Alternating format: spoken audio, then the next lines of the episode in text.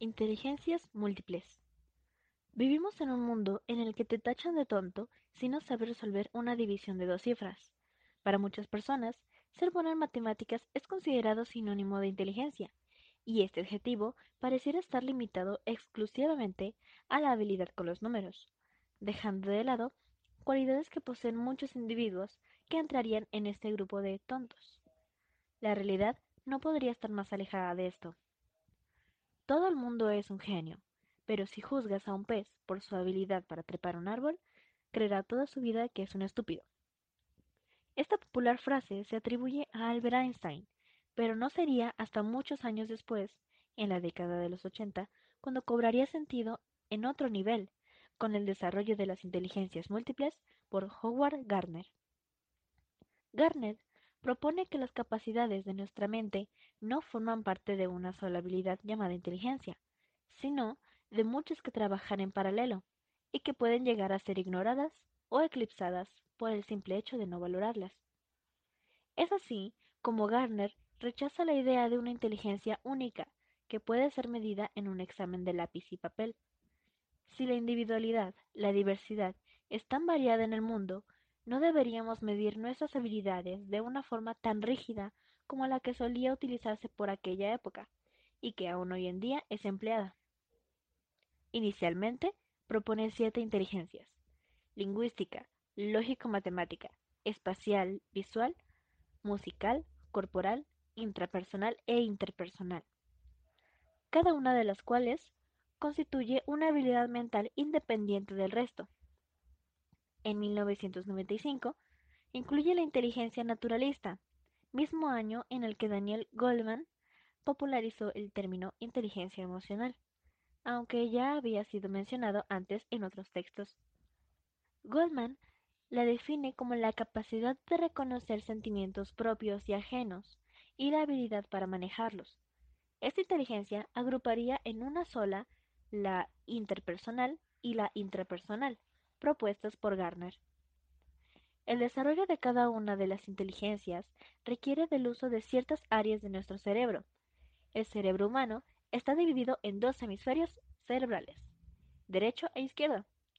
El hemisferio izquierdo procesa la información lineal, como la escritura, las matemáticas, el lenguaje, mientras que el derecho se encarga de la parte creativa, que es el arte y la música. Hacemos uso de ambos hemisferios, pero generalmente hay uno por el cual tenemos más inclinación. La inteligencia lingüística es una de las que hace uso de ambos hemisferios. Suele ser una de las más valoradas, pues consiste en la habilidad para dominar el lenguaje, tanto oral como escrito, de forma avanzada, y también responder a él. Algunas profesiones en las que destaca esta inteligencia son novelistas, abogados, filósofos, pedagogos, poetas y periodistas. Desde pequeña me gustaba leer. Tomaba los libros de la escuela y escudriñaba cada uno de los cuentos que había en ellos. Era mi mundo. Me encantaba viajar por las fascinantes letras que en ellos se plasmaban. Escribo desde los quince y me gustaba darle musicalidad, leer poemas y crear los míos propios. Incluso soy buena improvisando. Siempre me gustó escribir de forma correcta. El perfeccionismo se hacía presente cuando de escribir se trataba. La lectura me gustaba. Los poemas la atención me llamaban. Las rimas se hacían presentes cuando de escribir cualquier cosa se trataba. Me gusta expresarme adecuadamente. Soy buena dando consejos, escuchando a las personas, aunque a veces soy tímida. Al hablar, suelo desenvolverme satisfactoriamente. Me inspiro de las cosas pequeñas, de lo que vivo y lo que veo, para poder crear cosas nuevas, escritos nuevos. Y muchas veces lo que escribo lleva musicalidad, sin quererlo. Suele aparecer de forma espontánea. Por eso me identifico con la inteligencia lingüística. Para esa inteligencia, la lingüística verbal, considero que me identifico demasiado con ella debido a que en mi infancia se me inculcó mucho lo que era la lectura y la escritura. Tanta fue la influencia que a la edad de 12 a 15 años empecé a escribir historias empecé a escribir novelas y empecé a meterme en todo lo que tenía que ver con lo que era la escritura y la lectura. Leía demasiado para informarme, para poder escribir correctamente, sin contar que siempre me ha llamado la atención la forma de hablar de los distintos países y la forma correcta de pronunciar palabras que no corresponden a mi idioma. Así que, en resumidas cuentas, esta inteligencia me corresponde, la he desarrollado bastante, es de las que más he desarrollado y por lo tanto es por esto que me estoy, estoy exponiendo mi opinión al respecto. La inteligencia lógico-matemática también hace uso de ambos hemisferios.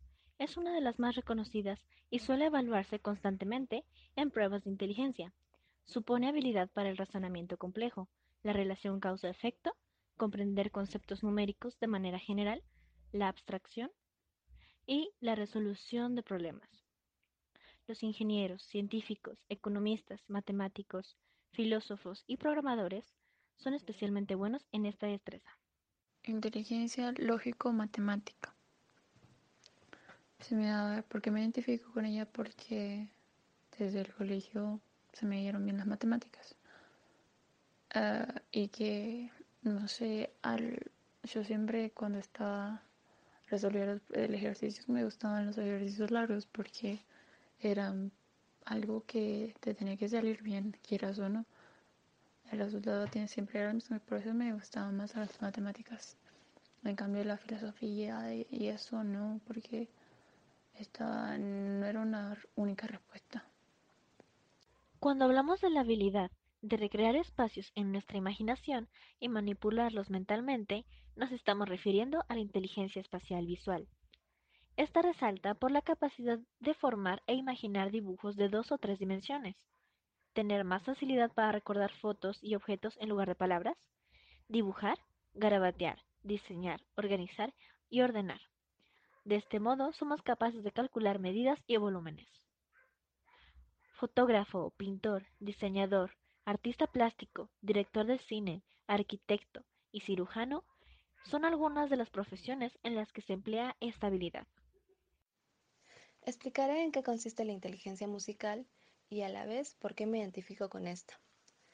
Empezando por las características de las personas que poseen esta inteligencia.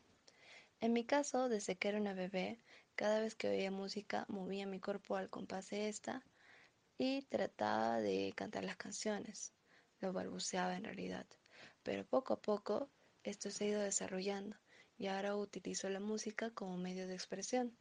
Disfruto de cosas tan simples como por ejemplo seguir el compás al ritmo de la música o crear um, sonidos con objetos X y también puede ser añadiendo melismas a las canciones.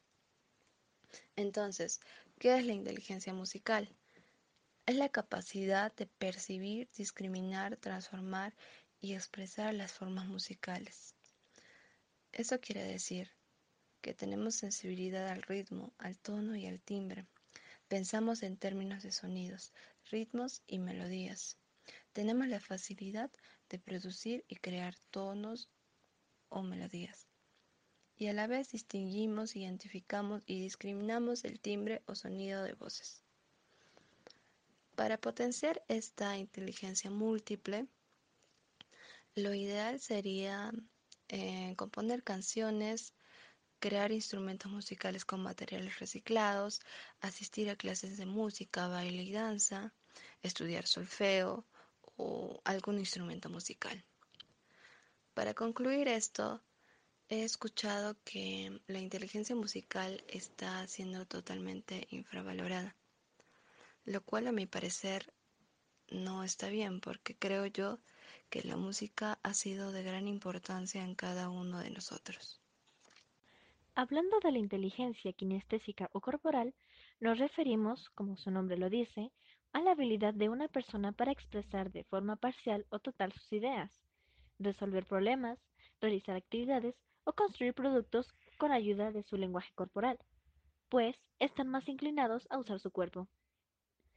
Se caracterizan por ser personas con buen equilibrio, flexibilidad, coordinación y aprendizaje en el movimiento, y resaltan por su forma de coordinar muchos grupos de músculos para realizar movimientos armónicos.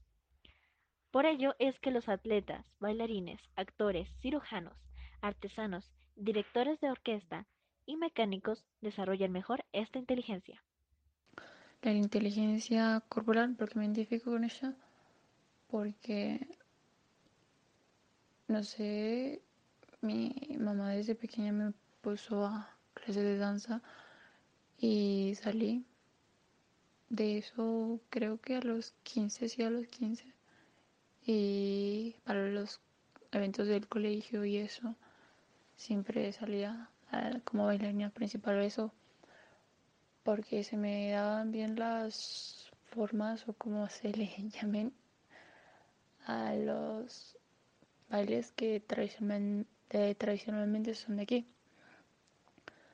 Y también que en gimnasia eh, tenía un profesor de que era muy riguroso con eso y que nos hacía practicar bastante y que nos manteníamos en forma.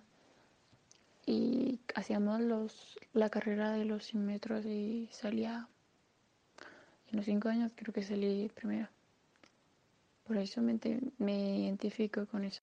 La inteligencia intrapersonal va más enfocada a un ámbito individual no obstante, es muy conocida como la habilidad de una persona para comprenderse a sí misma y utilizar ese conocimiento propio para operar de manera efectiva su vida. Se localiza en los lóbulos frontales y parientales del cerebro.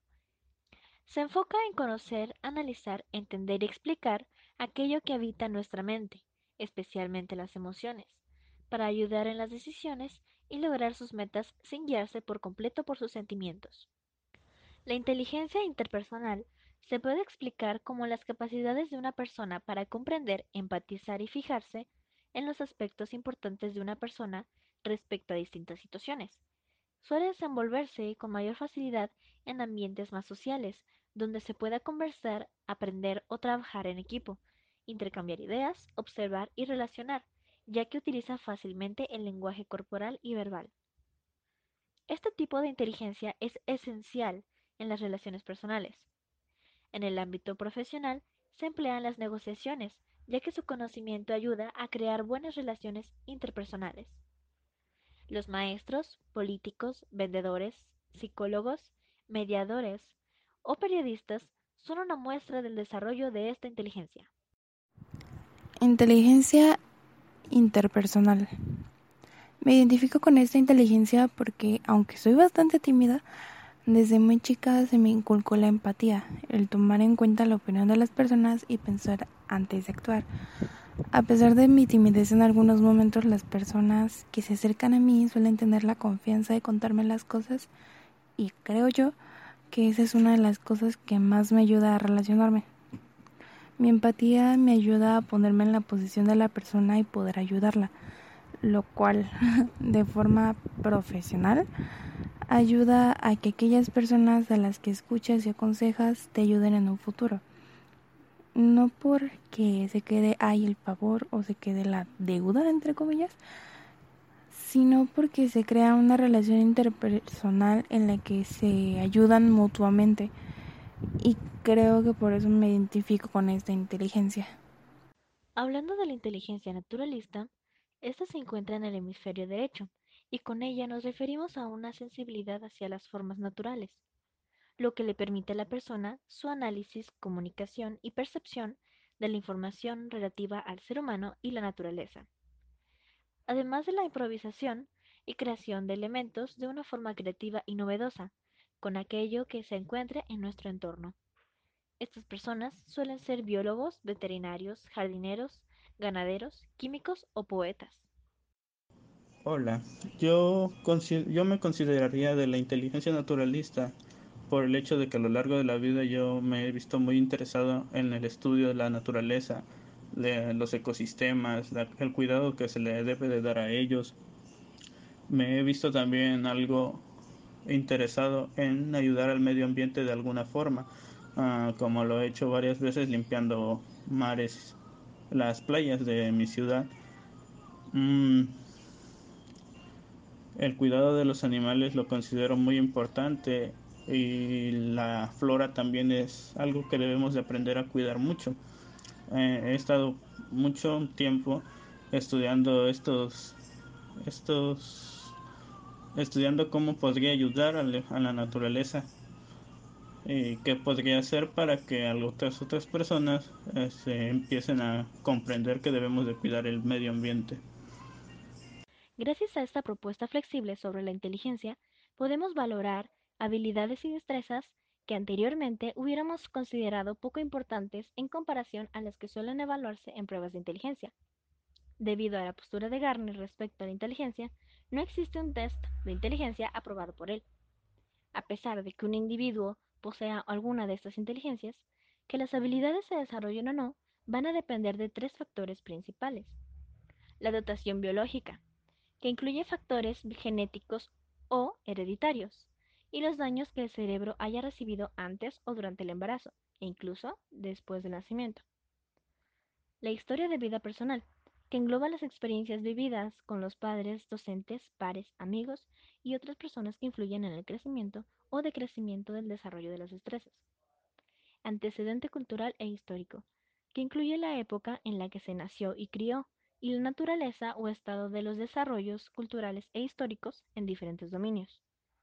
Con esta teoría sobre las inteligencias múltiples, podemos notar que todos destacamos de alguna manera en algún área particular, y todas las aptitudes y destrezas innatas que nos llevan a hacerlo permiten que podamos desempeñarnos a un nivel mayor o menor en ciertas tareas que nos sean establecidas o propuestas.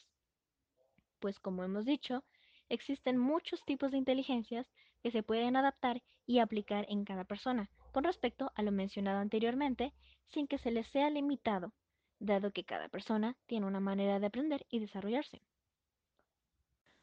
Howard Gardner, con su teoría, propuso y defendía que una persona podía poseer más de una inteligencia, ya que éstas funcionaban de distintas formas conforme al tipo de problema al que se tenga que hacer frente.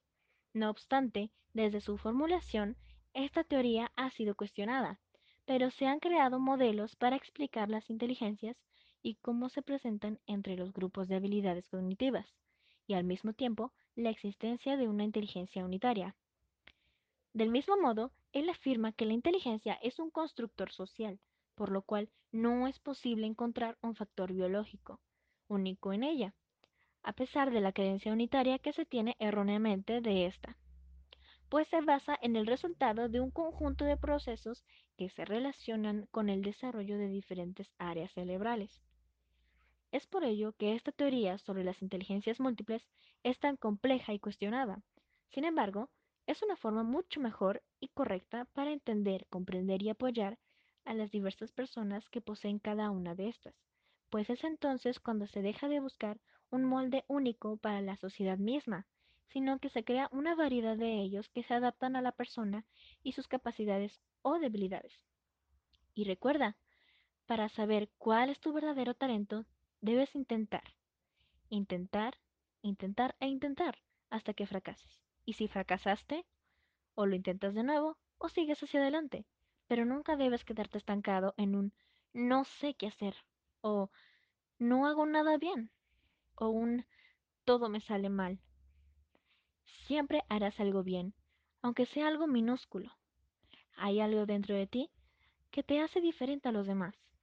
Pero para saber qué es, debes comenzar esa búsqueda. Lu.